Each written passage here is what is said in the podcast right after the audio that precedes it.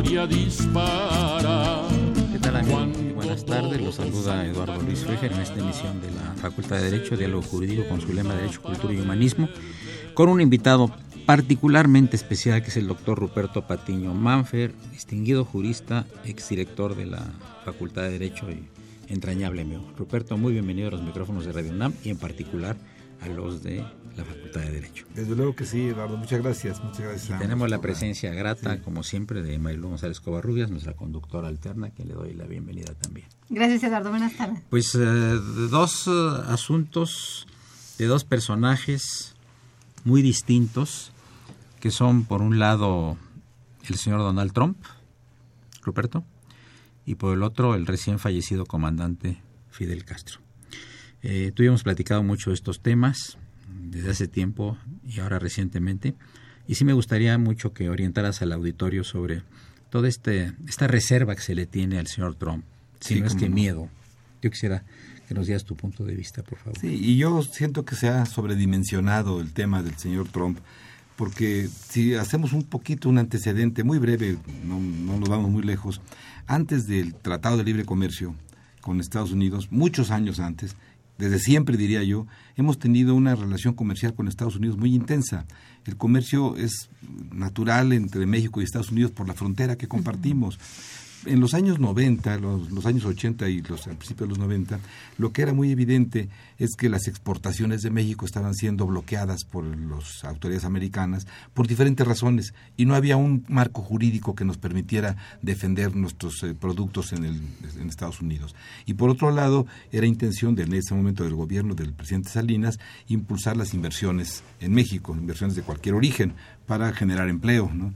De tal manera que era muy pertinente pensar en un tratado, en un acuerdo comercial que le diera acceso a nuestros productos a Estados Unidos y que le diera acceso a la inversión extranjera, eh, especialmente la de Estados Unidos, en México, eh, ofreciéndoles un marco jurídico adecuado que les eh, asegurara que sus inversiones, que sus capitales iban a estar protegidos. Y por otro lado, que nuestros productos iban a poder ingresar a Estados Unidos sin las constantes complicaciones que se presentaban. un tema solamente para recordar el eh, embargo al atún, al atún mexicano.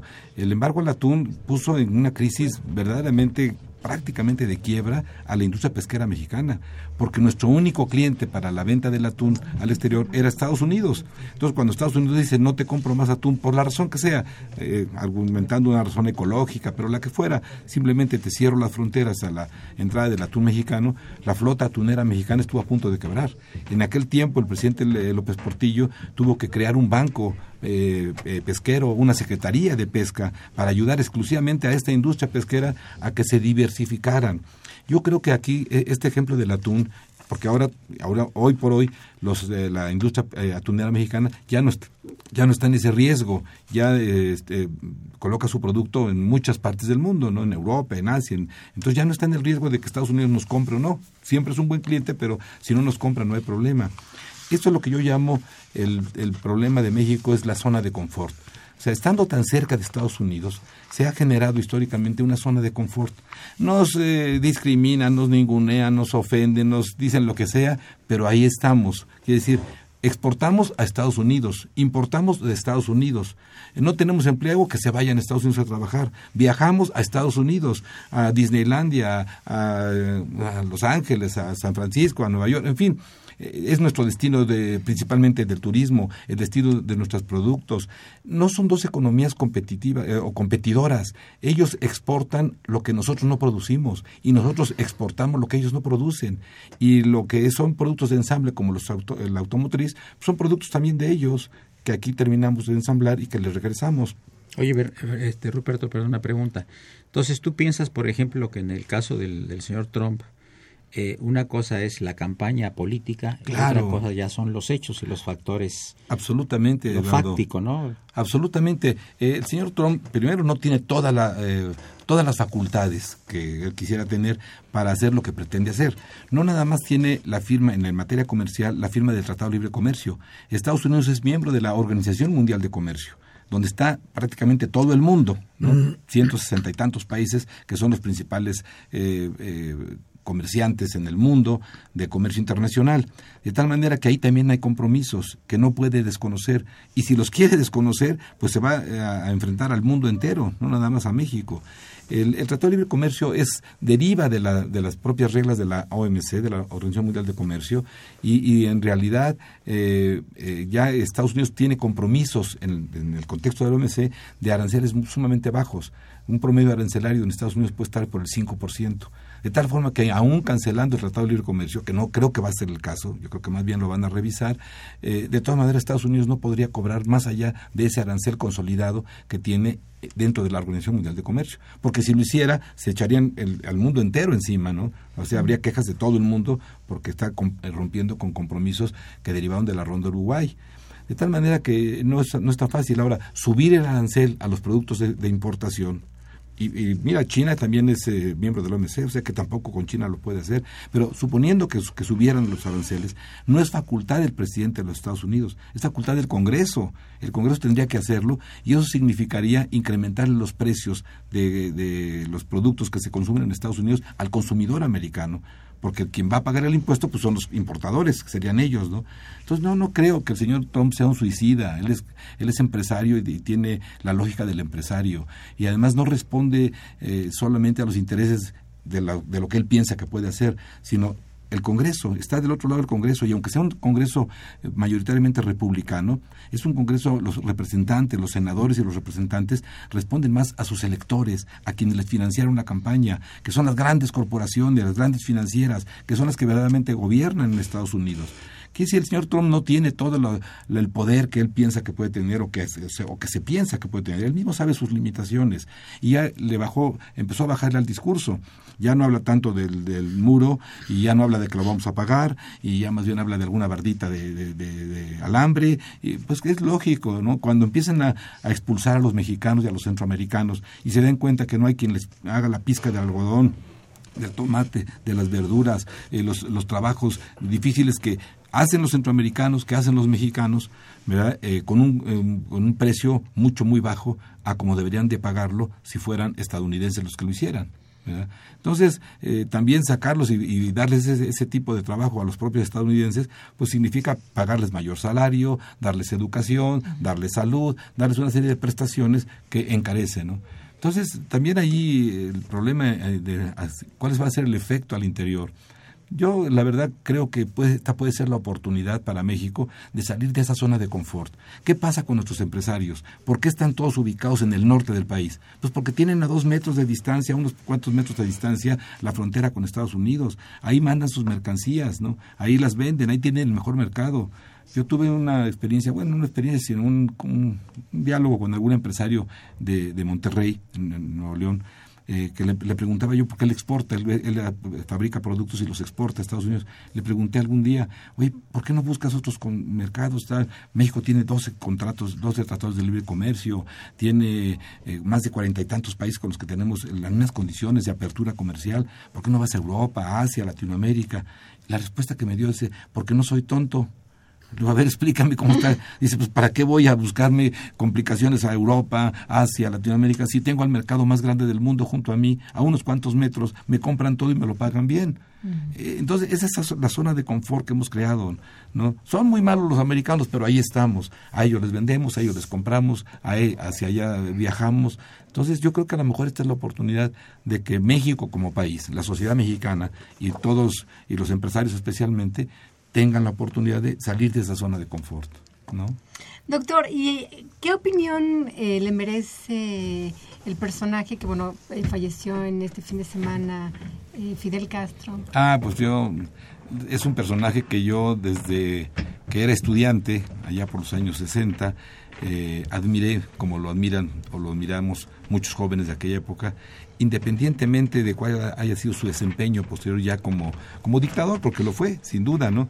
Pero él promovió algo que con el tiempo uno eh, reflexiona que no es posible, que, que es una utopía, lo que es el socialismo. El socialismo supone solidaridad.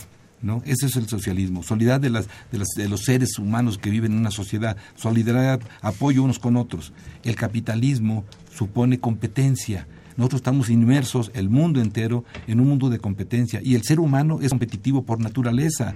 Entonces competimos entre nosotros eh, y, la competencia a veces es muy, muy fuerte, ¿no? A veces más allá de los valores morales o de la ética, de, se vale todo, ¿no? Es ir por el mercado a como dé lugar y contra quien se deje. Esa es la competencia. Es el, y dicen los economistas, bueno, la competencia siempre es buena porque da mejores precios, da mejores oportunidades. Pues sí, en ese sentido es bueno porque tenemos una variedad, eh, las gentes procuran hacer las cosas mejor, mejor precio, ser más eficientes, ser más competitivos, pero se supera esa barrera y de repente somos una competencia desastrosa en la que los que tienen tienen mucho y los que no tienen no tienen nada. ¿No? La inequidad es, una, eh, es, evidente, quiere decir, no podemos negarlo, podemos verlo en nuestro país, en Centroamérica y en el resto del mundo, eh, la inequidad entre los que mucho tienen y cada vez tienen más y los que menos tienen y cada vez tienen menos. ¿No? Y parte del problema de la delincuencia y de la inseguridad, pues también viene de ahí. No digo que toda la delincuencia tenga como origen la pobreza, pero parte es, sin duda de ahí, porque pues las gentes tienen que sobrevivir y sobreviven a como, a como sea, ¿no? El socialismo tiene como, como fundamento la solidaridad, y esa es una utopía frente a la naturaleza de los hombres, que somos competitivos, competidores, pues el socialismo no tiene ninguna posibilidad. Bien, amigos, llegamos a la primera parte del programa. Les ruego que se encuentra con nosotros el doctor Ruperto Patiño Manfer, distinguido académico y exdirector de la Facultad de Derecho. Me acompaña, por supuesto, en los micrófonos Marilu González Covarrubias, nuestra conductora alterna. Soy Eduardo Luis Fejer, es el 860, esto es Radio Universidad Nacional Autónoma de México. Gracias.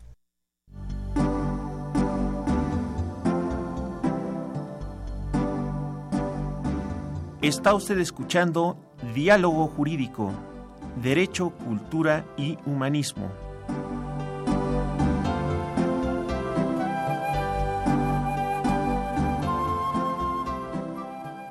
A través del 860 de AM. El alma mater del cuadrante.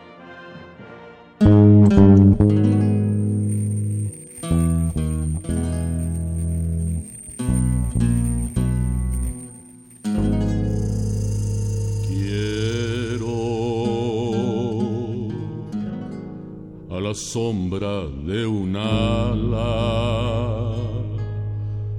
Contaré este cuento en flor. La niña de Guatemala, la que se murió de faja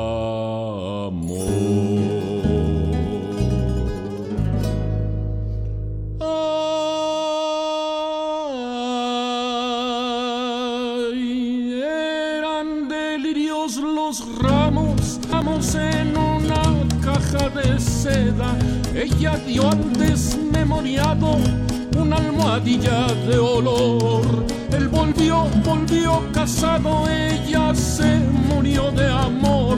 Iban cargándola en andas, obispos y embajadores. Hemos felicitado al padre Cronos, trajo música muy bonita.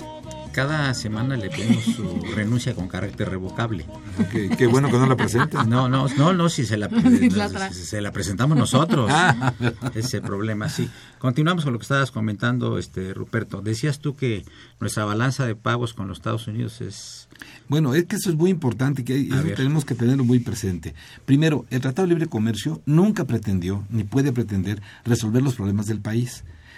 Eh, la pregunta es, ¿ha sido conveniente o no? Bueno, si lo que se, si lo vemos desde el punto de vista de comercio nada más, de compraventa de mercaderías, de importación y exportación, nuestra balanza con Estados Unidos, nuestra balanza comercial es superavitaria desde muchos años y ha sido permanentemente superavitaria, mientras que con el mundo entero, nuestra balanza total, nuestra balanza comercial, siempre ha sido deficitaria, porque pues tenemos concentradas todas nuestras exportaciones en Estados Unidos y de ahí vienen nuestras importaciones.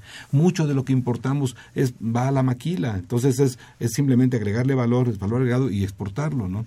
Quizá podríamos reconocer algún tipo de perjuicio porque sí se ha dado en el campo. Ese es un tema que lamentablemente no supieron reservar nuestros negociadores. Quizá en algún tema específico, no todo el campo, sino quizá en ciertos productos, frijol, trigo, eh, sorgo, soya, eh, que son de gran volumen, tenía que haber hecho algunas reservas ¿verdad? para este, proteger al campo mexicano, que es indudable, es el, campo mexicano está, en esos productos está abandonado. Claro, nos hemos especializado en hortalizas, en fruta, y, exportamos, y somos grandes exportadores de, de hortalizas y de fruta, pero eso no, eso no satisface todo el campo, por eso ha habido tanta migración. Si uno va por carretera hacia el norte del país y uno pasa, por ejemplo, por Zacatecas, y uno todo el campo, es, es muy lamentable cómo ver los campos, los ranchos abandonados, la hierba crecida, no hay quien esté, vemos, ¿qué va a pasar cuando se... Porque tenemos que reconocer o recordar que Estados Unidos subsidia fuertemente a su, su producción agrícola. Entonces eso provoca precios artificialmente deprimidos. Y entonces no, no, no hace conveniente la producción de esos mismos productos porque no, no puedes competir con los, los precios. ¿no? Y tampoco puedes competir de tesorería a tesorería, porque ellos tienen más posibilidades de, de subsidiar a sus productores que nosotros. ¿no? Ahí tendría que haber hecho, eh, haberse hecho una reserva. Pero yo decía, el Tratado de Libre Comercio no puede resolver los problemas que son del país. El país tiene que resolver sus propios problemas, el problema de la infraestructura, cuánto hemos invertido en infra- infraestructura, cuánto hemos dejado de invertir, ¿verdad? Cómo combatimos la corrupción que ha sido que ha crecido de manera desmedida pues eso inhibe las inversiones evidentemente no y encarece la delincuencia. la- bueno, y la inseguridad, El con la impunidad, o sea, todos estos factores, ¿no? La corrupción, la impunidad, la delincuencia, pues inhiben, o, o más que inhibir la inversión, encarecen los productos. Claro. Porque el empresario que tiene que dar una cantidad de dinero para que le den un contrato, bueno, pues lo- se lo carga al precio, ¿no? Entonces, eh, no le echemos la culpa a un documento, es un papel, el Tratado de Comercio que no pretendió nunca resolver los problemas del país. Reconozcamos nuestras propias culpas como país, ¿no? ¿Qué, ¿Por qué no hemos invertido más en investigación, en desarrollo, en educación? Es ahí donde tenemos que haber invertido toda esa riqueza que se generó del petróleo por tantos años. La desperdiciamos, se fue a sueldos, se fue a gasto corriente, se fue a otras cosas, se- a corrupción, mucho. Bueno, y ahora nos quejamos y le pretendemos echar la culpa a Trump, pues tampoco, ¿no? Trump tampoco tiene la culpa de cómo estamos. Estamos amolados porque por nuestras propias eh, acciones, ¿no? Doctora, me gustaría mucho saber su opinión eh, con relación a este efecto como racista. Ese es un problema gravísimo. Yo sí, ahí sí creo que ese es el problema que debería de, de- debería de preocuparnos. Porque mira, los temas de formales, que si el tratado, pues eso se renegocia y si no, se puede denunciar, si lo denuncia Estados Unidos, tenemos otros, en fin, eh, eso es una negociación, son cosas formales. Inclusive los indocumentados son cuestiones formales, si hay reformas, en fin. El, pro- el problema del racismo, de la xenofobia. Nosotros pensamos que esa era algo que estaba superado, era un tema superado. Ya la había quedado en la historia. Un presidente ya, ya quedó superado, ¿no? Llega este señor que evidentemente eh, destapa esa cloaca, ¿verdad? Y los, todos los racistas, que son muchos, todo ese poder blanco que le llaman en Estados Unidos, se, se sienten liberados, se salen del closet y, van con todo, ¿eh? Y ahora ya no tienen ningún prurito para mostrarse eh, la suástica nazi o para traer los, eh, las capuchas de los cucuzclanes y hacer el saludo. Hacer el saludo. Y en las escuelas los niños, los niños de, de, blancos, digamos, eh, haciéndole bullying o presionando a los niños de origen latino, centroamericanos, mexicanos o musulmanes o orientales, cualquiera que sea diferente, ¿no? El racismo es eso, ¿no? la, la, este, el, el, ver en el contrario, el diferente a ti, lo, verlo como un enemigo, ¿no? No tiene mi misma cultura, no piensa como yo, por lo tanto es enemigo, ¿no? Eh, tiene una religión diferente, tiene un color diferente, piensa diferente, habla diferente, ¿no? Y eso, eso, es, eso sí es muy grave, porque eso no se puede resolver con un tratado, no se puede resolver con una ley o con un decreto. Uno no puede decir el decreto, se prohíbe ser racista. Pues podrás decirlo, pero, pero es, lo lleva en, en los genes, ¿no? En el ADN y eso me parece que sí es una desgracia. ahí sí creo que es una desgracia porque no va a ser fácil regresar a un tema de, cultural. Vamos a atender unas llamadas del auditorio, por favor. Em, el doctor Cristian Horta comenta, Fidel Castro fue un dictador sanguinario, racista y asesino. La historia se encargará de ponerlo entre lo peor de la historia. Carlos Maldonado comenta, es una bendición que haya ganado Donald Trump. Eso demuestra que el pueblo estadounidense no ha perdido el sentido común. Trump es lo que Julio César a Roma. El doctor Iván Portela comenta, no tengo ningún resentimiento en contra de Castro. Gracias a él llegué a México y mi hijo nació aquí. Gracias. Y una pregunta, doctor Ruperto. ¿Cuál era su mensaje para los alumnos cuando era director de la facultad? Y en la actualidad, si tiene la oportunidad, ¿qué mensaje les daría a los jóvenes? ¿Qué les aconsejaría con respecto a la actualidad? Bueno, yo se los he dicho a mis alumnos y se los digo todos los días, y bueno, no todos los días, cada semestre, cada que inicie un semestre, eh, yo les digo, ustedes son responsables de su formación, ustedes son constructores, arquitectos de cómo quieren formarse.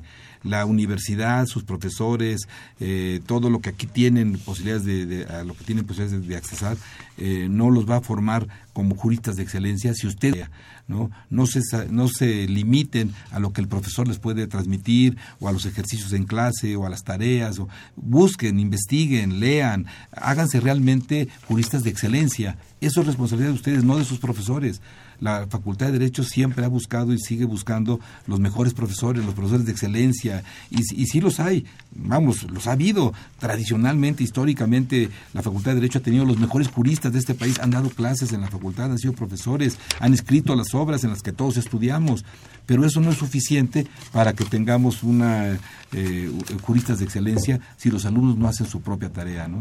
Yo les digo, ustedes son responsables de cómo quieren formarse. Aquí pueden salir como pésimos juristas o pueden salir como juristas de excelencia, depende de ustedes, no de sus maestros.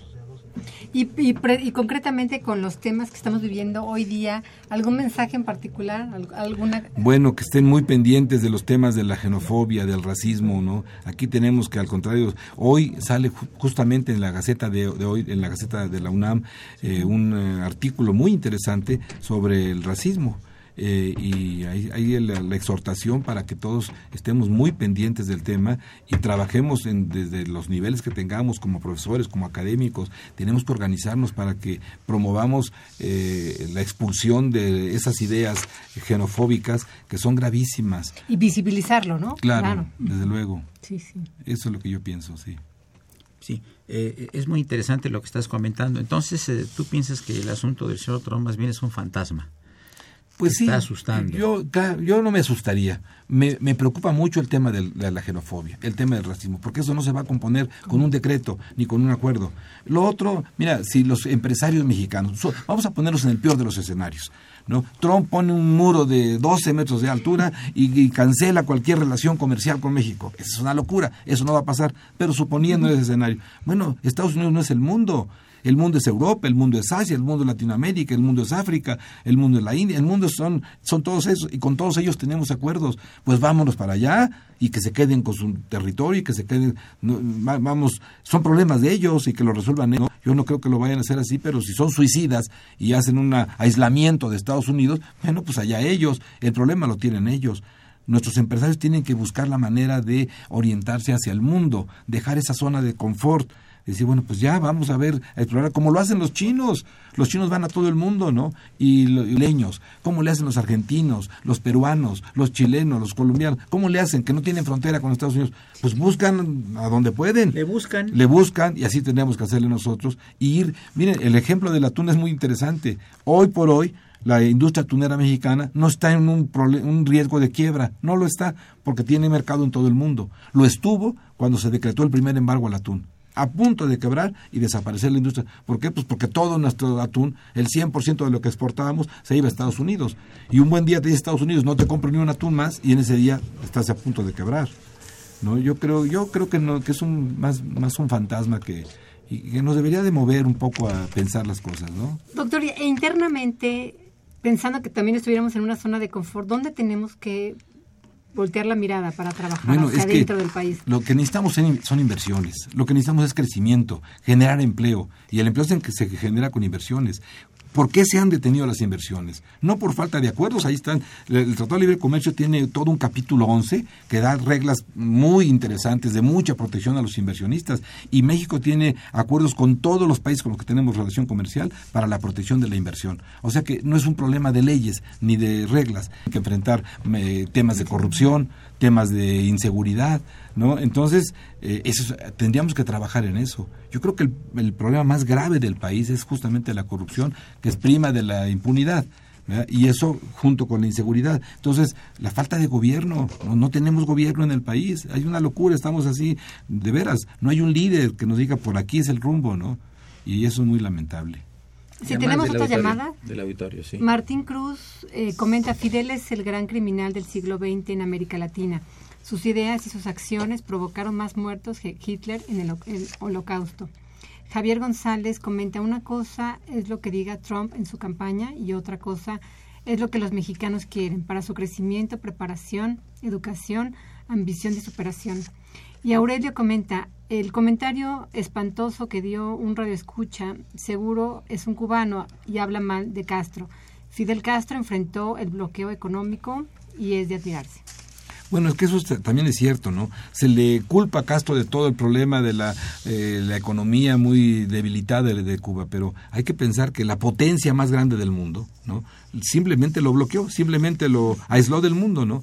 Y muchas, muchos eh, países en el mundo pues se fueron con ese, esa condena que además es totalmente eh, irregular, eh, ilegítima, ilegal, no tiene ningún fundamento y pues vamos, ah, yo creo que es lo mismo que la xenofobia, ¿no? O que el racismo, ¿no? Es decir, como eres diferente a mí no te quiero y te bloqueo. Y te...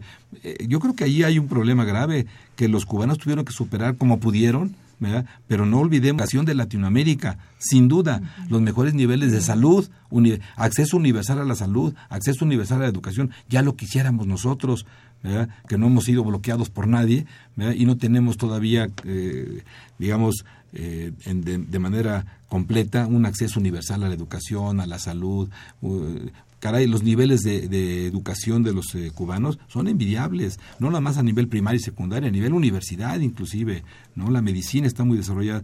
Sí, hubo problemas y los hay en Cuba, pero pensemos en eso, un bloqueo totalmente injustificado, independientemente del señor Castro, de, lo que lo que haya hecho ya como persona, ¿no? No hay duda de que fue un dictador, pues sí, sí lo fue, pues tantos años y pero yo creo que defendió a su patria con mucha dignidad yo creo que la dignidad del pueblo cubano es algo que hay que reconocer. Frente a la gran potencia, supieron defenderse, supieron eh, cuidarse y ahí están hasta la fecha, ¿no? Y bueno, me quedo pensando en el reto de los derechos humanos. ¿no? Que es el tema ahorita. Sí, claro, y también es, bueno, es que eh, el Castro violó los derechos humanos. ¿Y aquí? No, estoy pensando en la, en, la xenofobia eh, por toda esta. Pues es, un, es un tema de derechos humanos también, ¿no? Vemos la, la, paja en el ojo ajeno sin ver la viga en el propio. Si aquí tenemos un problema de violación de derechos humanos constante, todos los días aparecen fosas nuevas, fosas clandestinas, asesinatos, decapitados, todos los días, y eso, pues eso nos pasa así de largo. Ay, pues, ay, hoy encontraron 30 muertos más. Ah, bueno, 30 muertos. Ay, hoy encontraron tantos. Ah, bueno. Ah, pero los cubanos, mira, Fidel, ¿cuántos gente mató Fidel? Oye, ¿y nosotros? Nuestro país, que es lo que nos que desaparecieron y que no que ya nadie los encuentra y ya la propia, la propia procuraduría ya ha hecho marcha atrás en la famosa verdad histórica, ¿no? por decir algo, ¿no? Está Tlataya, está, bueno, está, es que de veras, eh, dejemos al mundo en paz y concentrémonos en nuestro país. Aquí es donde nosotros como sociedad tenemos que, que hacer algo. Nuestros gobernantes han demostrado total incapacidad para gobernarnos y a mí me preocupa mucho eso porque la situación no tan solo no se compone, cada vez está peor. Sí, bueno, y particularmente para los jóvenes, ¿no? Que era un poco la inquietud de la radioescucha con su comentario, ¿no? Bueno, es que ¿qué, opción tienen de trabajo? Pregunta a los jóvenes. ¿No? Y yo creo que los jóvenes en la universidad uno los ve y los ve un poco distraídos, un poco eh, pensativos y a veces les preguntas, bueno, ves que estoy estudiando una carrera que al final, ¿qué voy a hacer? Al final, ¿hasta dónde voy a ir? Si no hay opciones, ¿no? Y no hay, es la verdad, no hay opciones, ¿no? Para muchas de las carreras que se están, muchos universitarios que están formando en la universidad, pues sí, van a ser buenos universitarios, su opción es hacerse una maestría, luego un doctorado, irse al extranjero a hacer un doctorado y después quedarse allá. ¿no? Porque de otra manera aquí no encuentra ninguna posibilidad y eso es muy lamentable, ¿no? Muy muy grave. ¿Y cómo ves tú a los millennials, que a los estos jóvenes que nacieron de los años 80 a, a la actualidad, cómo los ves tú? Porque hay muchas críticas hacia ellos que se enferman mucho, que no tienen pasado, que no tienen presente, etcétera. Bueno, yo, yo, no creo eso, ¿no? Eh, son este son situaciones diferentes al, en cada periodo. Ellos han tenido, eh, digamos, mejores opciones que las tuvimos nosotros, simplemente por el tema de la tecnología, ¿no? Entonces, bueno, es maravilloso, ¿no? El tener el manejo que ellos tienen, que yo ya lo quisiera, de, las, de todo lo que pueden hacer con la tecnología. Y eso es muy importante, ¿no? Pero como todo, la tecnología también tiene sus eh, aspectos buenos, sus aspectos negativos, ¿no? Que por cierto es, es algo de lo que uno, uno dice, bueno, ¿por qué eh, el señor Trump se queja tanto de pérdida de empleos y del comercio?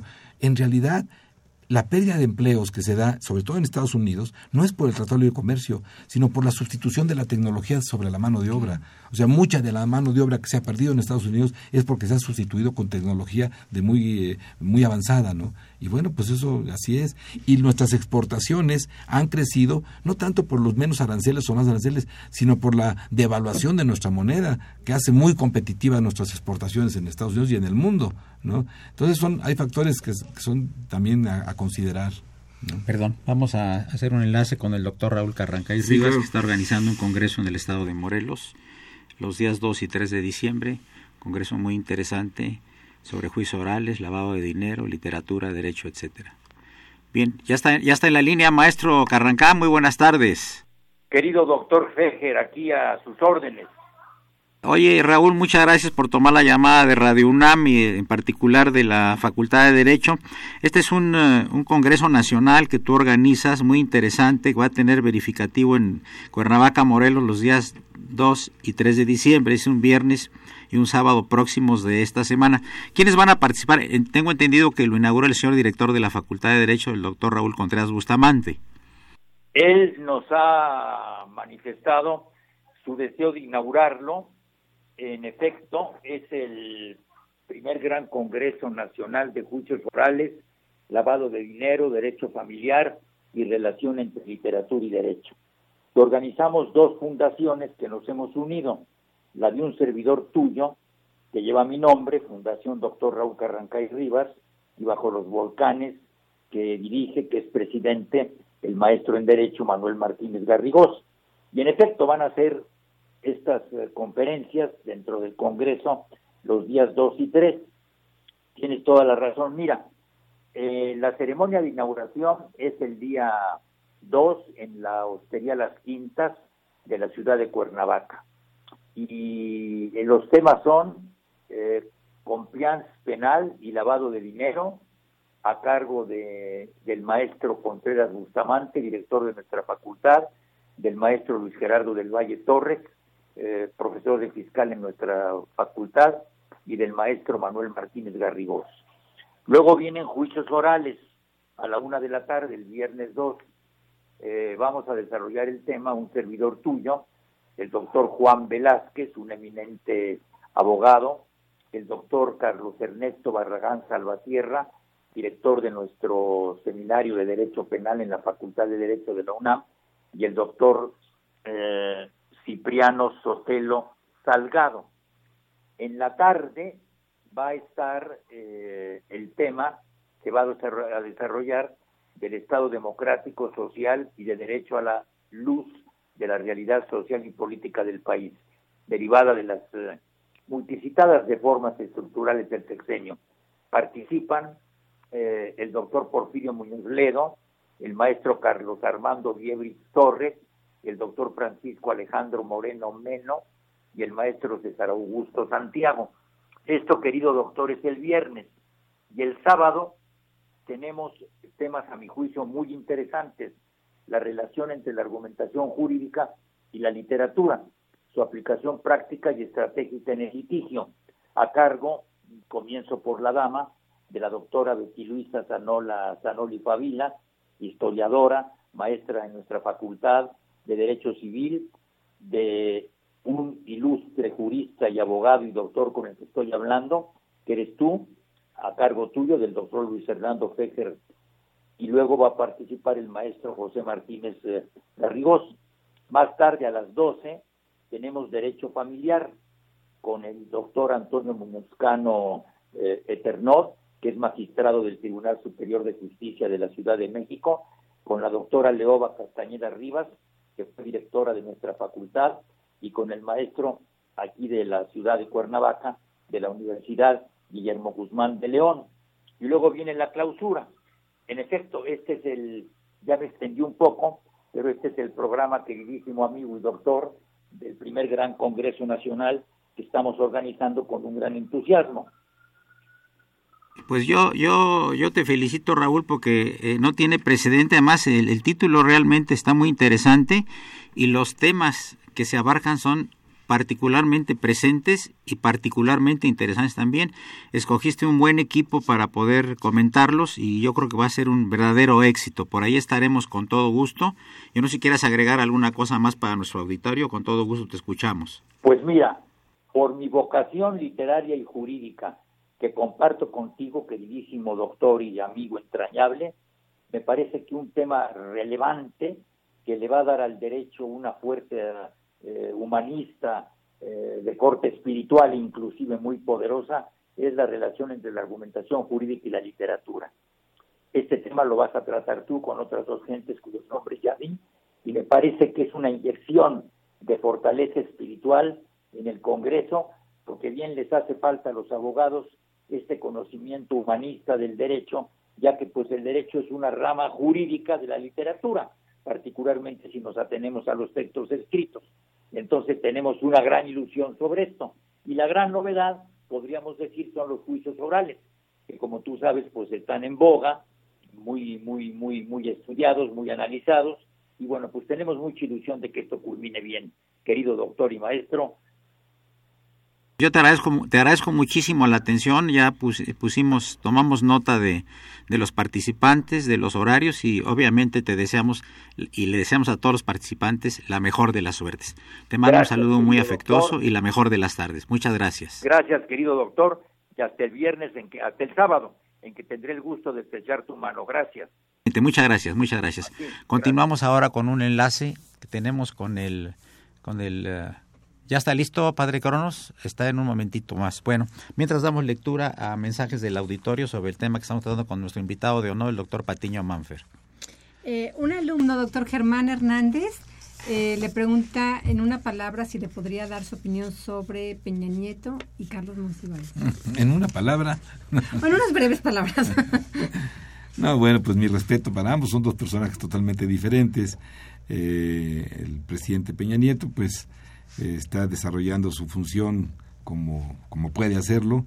Lamentablemente creo que no sé si es por las decisiones que él ha tomado o porque su equipo no ha sido eh, capaz de llevarlo adelante, pero pues la situación del país es no podemos esconderla no vamos es que es muy evidente la situación de la pobreza no, este no se puede resolver la pobreza con, con despensas o con eh, previas a las campañas a campañas electorales no eso es demagogia eh, hay que tomar políticas públicas fuertes, ¿no? que sea que trasciendan los, los exenios, que no sean políticas públicas de un año, eso no puede ser, ninguna política pública puede dar resultados en un año, en dos años, tiene que trascender. ¿no? Pero bueno, yo mis respetos para el presidente porque es la institución que tenemos que, respetar y así lo, lo, hago. Y este el Carlos Monsiváis. No, bueno, pues Carlos Monsiváis es una deliciosa literatura. Yo leí siempre por mi madre Bohemios, la leí yo siempre que la publicaba y la disfrutaba yo muchísimo, ¿no? Es, es un personaje muy entrañable, muy querido. Y Ramón Contreras eh, le pregunta, doctor, si en este momento terminara de escribir un libro, ¿cómo lo titularía?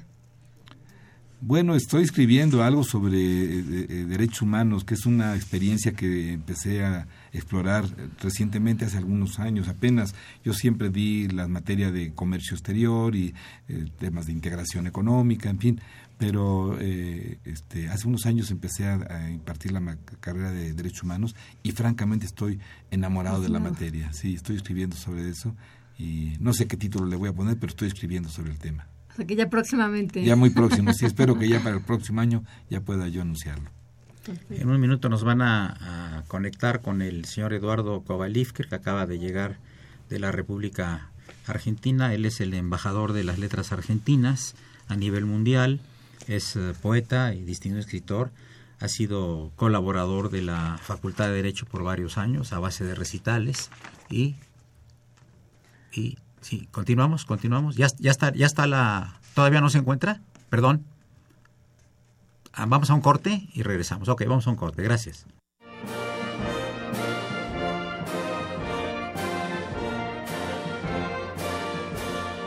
Su opinión es importante.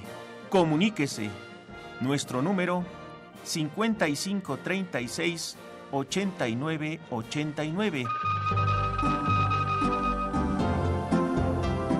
del interior de la República 01800 5052 688.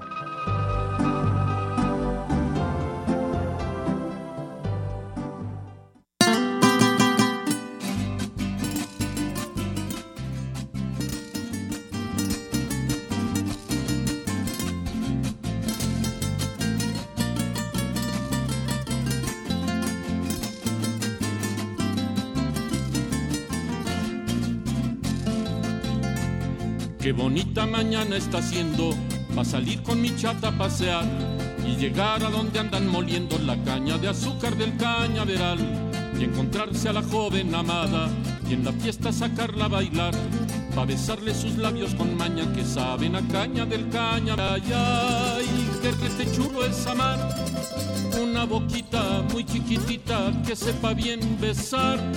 Ay, ay, ay, ay, ay, ay, en su boca beber agua de caña, dulce de caña, dulce como la miel. R con R cigarro, R con R barril. Rápido ruedan los carros cargados de azúcar del ferrocarril. R con R cigarro, R con R barril. Rápido ruedan los carros cargados de azúcar del ferrocarril.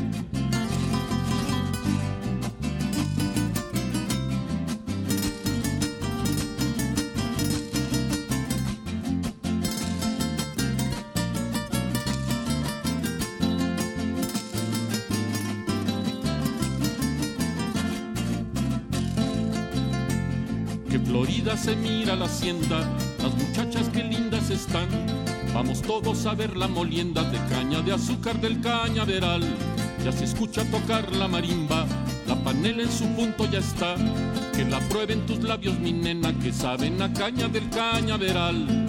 Ay, ay, ay, ay, ay, ay, qué rete chulo es amar. Una boquita muy chiquitita que sepa bien besar ay, ay, ay, ay, ay, ay, en su boca beber agua de caña, dulce de caña, dulce como la miel. R con R cigarro, R con R barril, rápido ruedan los carros cargados de azúcar del ferrocarril. R con R cigarro, R con R barril, rápido ruedan los carros cargados de azúcar del ferrocarril. Ay, ay,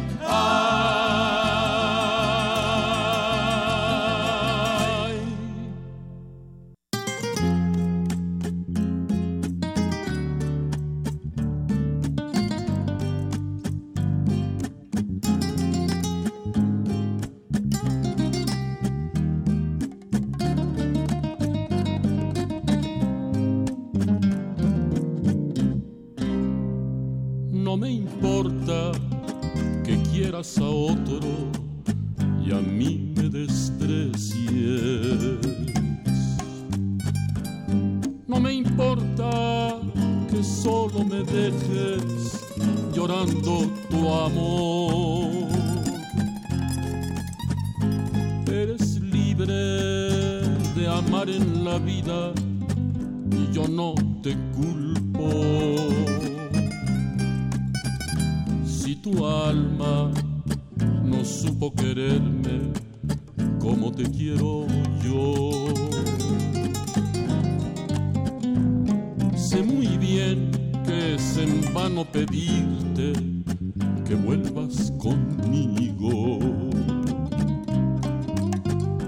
Porque sé que tú siempre has mentido jurándome amor. Yo en cambio no quiero engañarte ni dañar tu vida. Soy sincero y sabré perdonarte sin guardar rencor. No creas que siento despecho al ver que te alejas. Me dejas por un nuevo amor, te dejo también. Que al fin, con el tiempo, el olvido curará mis penas. Tenemos llamadas en nuestro auditorio, por favor. Ya, ya las leí. Ya fue- fueron leídas ya nada más. Entonces, uno de los problemas graves es el problema del racismo, que está exacerbándose, que ya estaba mucho en, en- en la- en el vecino país del norte, ¿no? En muchas áreas, ¿no? Ya Sí. estaba.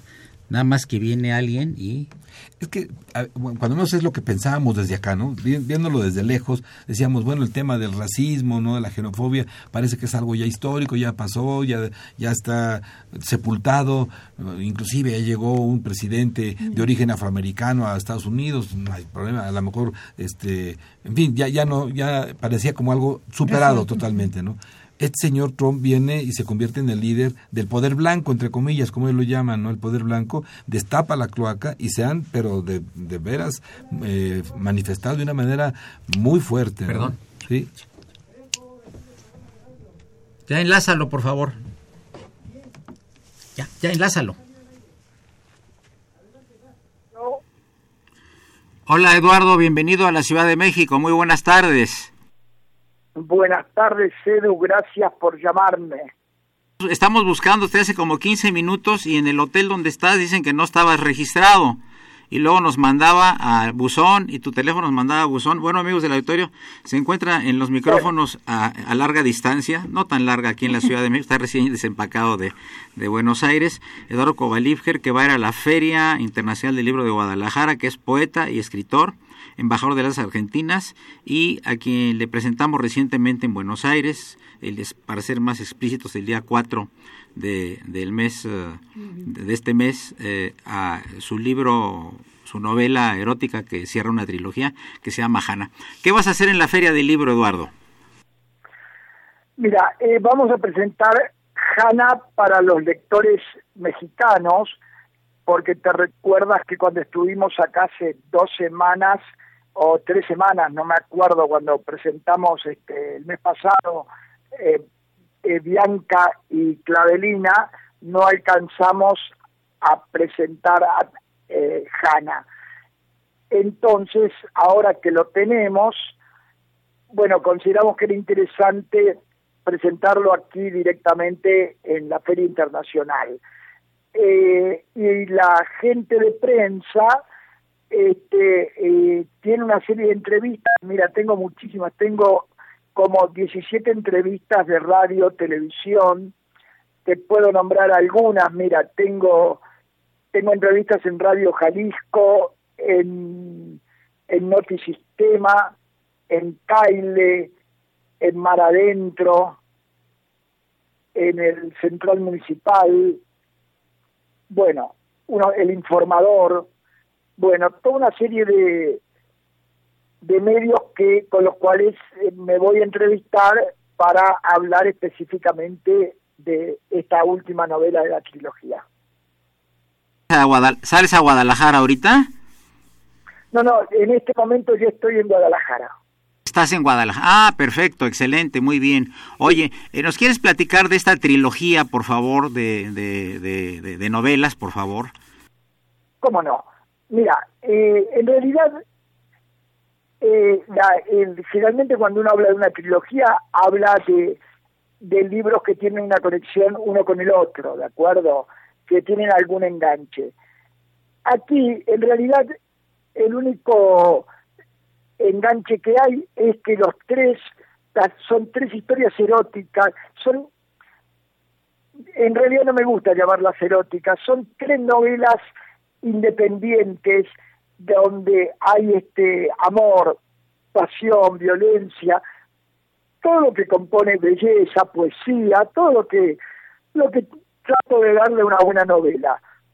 Ahora, con el agregado que cuando se tratan temas de amor, eh, relaciones de parejas, se tratan o parejas o lo que sea, porque hay este hay varias cosas especiales. Este eh, se tratan con un con una fuerte dosis de erotismo. Todas todas todas las acciones sexuales se tratan con una fuerte dosis de erotismo, que fue lo que gente comience a hablar de una trilogía erótica. En realidad para mí no es una trilogía erótica, sino novelas con un fuerte componente erótico. Bueno, pero sea como fuere, han tenido mucho éxito en Argentina eh, y también ahora me parece que en México la gente está contenta con estas, con estas, con estas novelas entrevista en un ratito más porque tenemos el tiempo un poquito presionado. Este, cuéntanos de tu relación con Cuba, por favor. Bueno, eh, muy bien, siempre. Ahora me tengo que ir en febrero a entregar el premio eh, a la a la décima que ya fue adjudicado el premio Eduardo Kovaliker fue una manera, ¿sabes qué?, de tratar de pelear por la poesía en rima, este, con la poesía con sentido, porque vos haces hoy un premio de poesía libre y la mayor parte de las cosas que mandan la gente no se entiende nada. En Cuba la, la tradición de la décima como, como contadora de historias sigue viva y, tuvo mucho eh, mucha atracción para los poetas y hubo infinidad de presentaciones. Y ahora este, vamos a entregar el premio en febrero. Se entrega este premio que lleva tu nombre, Eduardo, y eh, entendemos que estimulas mucho la literatura y la poesía en, La Habana. ¿Desde cuándo entregas este premio? Eh, para la Feria del Libro de La Habana, en febrero. ¿Es el segundo premio que se entrega o es el primero? No, de poesía es el primero, pero también todos los años se está entregando un premio que lleva mi nombre, que es, eh, es de relatos cortos para jóvenes, para menores de 35 años. Muy bien. Oye, Eduardo, pues nosotros te agradecemos mucho que hayas tomado el... ¿Cuántos días va a estar en, en Guadalajara? Ah, voy a estar cuatro días. Voy a estar, eh, en realidad tres este, específicos sobre la sobre, sobre la novela y sobre la feria. Oye, pues aquí está en, en los micrófonos de, de, Radio UNAM el doctor eh, eh, Ruperto Patiño Manfer, que fuera director de la Facultad de Derecho cuando tú estuviste dando los cursos para los poetas y quiere mandarte un saludo. Lo recuerdo perfectamente al doctor. Felicidades por las actividades que se van a realizar ahora en la feria de Guadalajara le deseo mucho éxito y me da mucho gusto poderlo saludar a través de los micrófonos de Radio Universidad y concretamente del programa que conduce nuestro común amigo don Eduardo Luis Fejer. Muchas felicidades y un abrazo. Bueno, muchas gracias doctor y este espero que en Guadalajara me reciban como me han recibido tu gente en la Universidad de México. Muchas gracias. Aquí todo el staff de, de Radio UNAM te manda un saludo muy cordial, Socorrito Montes en los controles, el padre Trejo, los asistentes de producción Raúl Romero, eh, el niño héroe de la radio, Bolívar Avilés, Víctor Aguilar y por supuesto Marilú González Covarrubias. Yo te mando un abrazo muy afectuoso, la mejor de las suertes en la feria y ya sabes que tanto la Facultad de Derecho de la UNAM como estos micrófonos del programa son tuyos. Que tengas la mejor de las tardes y mucho éxito y muchas gracias por tu llamada. Gracias, querido, y gracias a todos los muchachos y a toda la gente de la radio y del UNAM que siempre está conmigo. Los quiero mucho a todos. Un gran abrazo, Edu. Bien, fue una operación de Socorro Montes. Eh, la imagen siempre grata del padre Cronos, que estamos felicitándolo porque ya tiene tres distribuidores de libros de su reciente eh, texto eh, de ensayos biográficos muy interesante. Ya platicaremos de ellos un poquito más adelante y los asistentes de producción Víctor Aguilar, quien hace nido aquí en la cabina, Bolívar Avilés, que es el liberador de la cabina, y Raúl Romero Escutia, que es el niño de la radio. Y por supuesto la presencia siempre grata de Marilú González Covarrubias. Los saludo Eduardo Luis Fejer, la mejor de las tardes, y muchas gracias, doctor Ruperto Patiño Manfred, por tu presentación y brillantes comentarios. Al contrario, muchas gracias a ustedes por su invitación. Gracias a los dos. Muy buenas tardes a todos. La entrañable transparencia de tu querida presencia, comandante Che Guevara. Tu mano gloriosa y fuerte desde la historia dispara. Cuando todos.